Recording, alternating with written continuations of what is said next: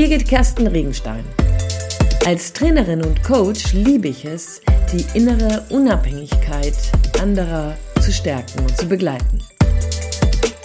Ich bin davon überzeugt, Führung braucht Persönlichkeit. Hallo, wie schön, dass du wieder dabei bist. Ich freue mich darüber, mit dir heute über ein meines Erachtens nach zunehmend virulenteres Thema nachdenken zu können und bin sehr gespannt darauf, was du mir da vielleicht in deinen ähm, Notes oder in deinen Kommentaren hinterlässt. Denn gerne würde ich dazu mehr hören, wie es dir dabei in deinem Arbeitskontext geht oder in deinem ähm, Lebenskontext. Worüber ich heute mit dir nachdenken möchte, ist die Tatsache, dass wir auch wenn wir ganz neu in diesem Jahr sind, irgendwie die ganzen Probleme, die ganzen Themen, die ganzen ähm, Unbequemlichkeiten, die ganzen Dünnhäutigkeiten mitgenommen zu haben scheinen.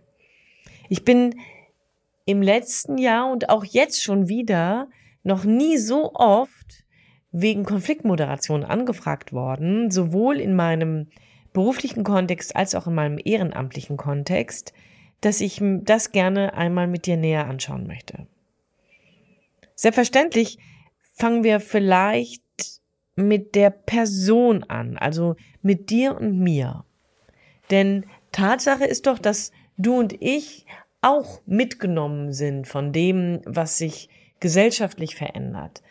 Ja, da fangen wir an, dass nichts irgendwie mehr eine Regel hat, alles ist möglich, jeder scheint selber entscheiden zu können, wer, wie, was, wo er ist. Was ja gar nicht verkehrt ist. Ne? Es geht hier nicht um eine Bewertung, sondern eher darum, dass mit dieser großen Freiheit selbstverständlich auch irgendwie eine persönliche Maßeinheit, eine persönliche Leitplanke abhanden kommt, ähm, die eben in der gesamtgesellschaftlichen Diskussion auf einmal gar keine ähm, Rolle mehr zu haben scheint. Der zweite ist, dass wir in den letzten Jahren ja eigentlich alles das, was wir für normal gehalten haben, auf den Kopf gestellt bekommen haben. Ja, wir dürfen uns frei bewegen in unseren Gesellschaften und das wurde durch den Lockdown verhindert. Wir denken, dass wir gut und stabil in, unsere, in unseren Gesundheitssystemen aufgestellt sind und bekommen mit, dass in Italien panzerweise ähm, Menschen, die an Corona verstorben sind, abtransportiert werden. Äh, diese Bilder gehen eher nicht mehr aus dem Kopf. Wir selber haben gehört, dass die Intensivstationen alle überlastet sind etc. pp. Das heißt, neben meiner persönlichen Frage, wie bin ich denn verortet, ähm, was ähm, will ich denn noch irgendwie ähm, selber für mich als richtig oder falsch definieren, gibt es dabei dann in dem größeren Bild ähm, auf einmal Unsicherheiten, wie zum Beispiel eben durch Corona eingefärbt, durch den Lockdown, aber auch durch sowas wie die Energiekrise, durch sowas wie den Ukraine-Krieg, mm, durch sowas, dass unsere Regierung sich ganz anders benimmt, als wir es vielleicht gebrauchen könnten. Ähm, und dabei jetzt vielleicht dann auch nochmal beruflich zu betrachten, ja, also persönlich, gesellschaftlich und jetzt beruflich zu betrachten, da gibt es ganz viele Aspekte, die dich und mich in unserem beruflichen Kontext herausfordern, weil zu bestimmten Branchen der Konsum sich rückläufig entwickelt, in bestimmten Branchen das Interesse total abgenommen hat von dem Kunden, in anderen Branchen Unverschämtheiten von Zulieferern entstehen und Chemiekonzerne oder Energiekonzerne Fantasiepreise aufrufen. Es gibt dabei einen direkten Impact auf die Unternehmungen, die daran, ähm, die davon betroffen sind, denn die haben natürlich ein Existenzthema. Und wenn die ein Existenzthema haben und du zufällig in einem dieser Branchen unterwegs bist und beruflich da verortet bist, dann hast du auch ein Existenzthema. Das heißt, Unsicherheiten in drei wesentlichen Kreisen, in denen wir uns immer bewegen, wenn wir nicht als Eremit irgendwo auf dem Berg leben. Und alles drei Lebensbereiche, gesellschaftliche oder soziale ähm, Kontaktkreise, die uns wesentlich stabilisieren. Und alle drei sind irgendwie so sehr in einer Bewegung, dass mir jetzt hier gerade so das Bild eines Erdbebens einfällt, ja, wo die tektonischen Platten sich ähm, so sehr radikal gegeneinander verschieben, da kann es ja nur Reibung geben. Und wenn wir hier von der Erfahrung herkommen, dass ich gesagt habe, dass im letzten Jahr so viele Konfliktmoderationsanfragen wie noch nie bei mir aufgetaucht sind, dann hat das vielleicht genau damit zu tun, dass diese tektonischen Platten der wesentlichen Lebensbereiche so sehr aneinander reiben und immer wieder die großen Themen von Verunsicherung, von Zukunftsunklarheit, von ähm, wenig Leitplankensicherheiten hochspülen, wenn diese wesentlichen Themen immer wieder hochgespült werden, dann finde ich, ist das gar nicht so weit ab, dass man dünnhäutig ist, dass du und ich ähm, nach, nach Fixierpunkten suchen, dass du und ich nach Orientierung suchen. Und wenn wir die eben nicht bekommen, dann ist alles das, was uns irgendwie fremd ist und uns stört, ein Grund dafür, in den Konflikt zu gehen. Weil wir das wenige, was wir noch vermeintlich überblicken, das wenige, was wir noch vermeintlich sehen und für uns als wichtig, als richtig, als ähm, erstrebenswert ähm, definieren, das wollen wir schützen. Und wenn dann jemand kommt, eine andere Meinung hat oder aber nochmal irgendwie uns Unsicherheiten mitbringt, dann sind wir selbstverständlich streitbar. Jeder von uns, du und ich, wir sind auf jeden Fall ganz schnell dabei, unsere eigenen Besitzstände, die wir vielleicht noch bei dem ganzen Durcheinander an Unsicherheiten retten konnten, zu bewahren. Hier kommt jetzt ein weiterer Aspekt dazu. Also nicht nur, dass du und ich uns vielleicht persönlich auch auseinandersetzen würden und streiten würden oder einen Konflikt bekommen würden, wenn wir unterschiedlicher Meinung wären oder uns in unser Gehege kämen, sondern auch die Tatsache, dass wir hier sozusagen als ähm, Bestärkung einen Megatrend ähm, beobachten.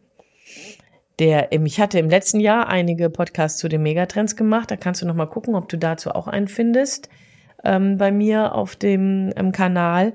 Der Megatrend, den ich jetzt hier meine, das ist die Co-Individualisierung.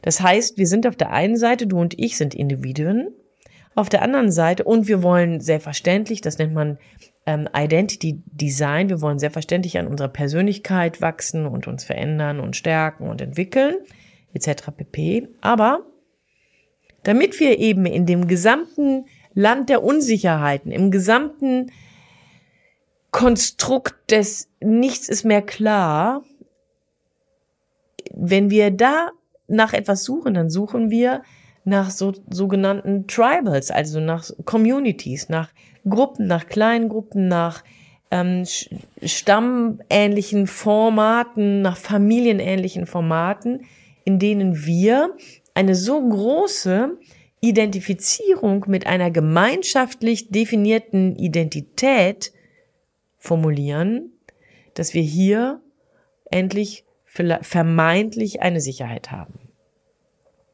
Auf der einen Seite eine Riesenchance für dich, wenn du Führungskraft bist und Führungsverantwortung ernst nimmst, hier deinen Mitarbeitenden eine Qualität von Sicherheit, von, von Anker zu geben, indem du sowas nämlich anbietest. Dein Team als Community, dein Team als ähm, Projektionsfläche für Co-Individualisierung. Hm, das zweite ist allerdings das Spannende daran, dass selbstverständlich da, wo ich mich mit dieser Sehnsucht in die Co-Individualisierung zu gehen, in eine ähm, ganz große unterstellte mentale und ideologische Nähe mich zu anderen platziere. Vielleicht ist Ideologie zu groß. Vielleicht geht es eher so um die ähm, Bedürfnisse. Also ich unterstelle, wenn ich mich einer Gruppe anschließe, unterstelle ich ihr, die steht ja für dasselbe Thema, also wird sie ähnliche Motive haben, sie wird mit ähnlichen Werten agieren. Ja, du bist Teil deines Teams als Mitarbeitende oder als Mitarbeiter, du bist Teil deines Teams als Führungskraft oder ähm, wie auch immer. Und unterstellt, weil ihr das gemeinsame Ziel habt, dass auch hier gemeinsame Motive, gemeinsame Wertvorstellungen definitiv zu erwarten sind. Und da liegt ein weiterer Hase im Pfeffer, wenn ich das mal so sagen soll. Denn Co-Individualisierung, also sich miteinander so eng zu vermaschen, so eng zu verzahnen, dass hier ein, eine Community entsteht mit der Gleichheit, mit dem Gleichheitsgedanken, wir ticken irgendwie ähnlich, der kann nur zur Enttäuschung führen. Der kann nur dazu führen, dass es irgendwann explodiert. Weil selbstverständlich, egal wie ähnlich wir in unseren Zielvorstellungen sind, wie ähnlich wir in unseren Aufgaben sind, die wir uns definieren, wenn du und ich lang genug miteinander arbeiten, werden wir irgendwann einen Punkt finden, an dem wir merken, oh, wir sind doch verschiedener, als wir denken. Und dann bricht die Co-Individualisierung auf. Und es entsteht eine Konfliktlinie. Das ist sozusagen die Beschreibung des aktuellen Status quo. Und ganz ehrlich, das ist auf der einen Seite, finde ich, die gute Nachricht. Auf der einen Seite ist das die gute Nachricht, weil es nämlich bedeutet, dass da, wo du und ich in Konflikten stehen, dass das total normal ist. Dass da, wo du und ich Konfliktlinien erleben zwischen ähm, Kollegen oder aber zwischen vielleicht sogar Freunden in der Familie, wo wir in, in gesellschaftlichen Gruppen das beobachten, da ist das total normal.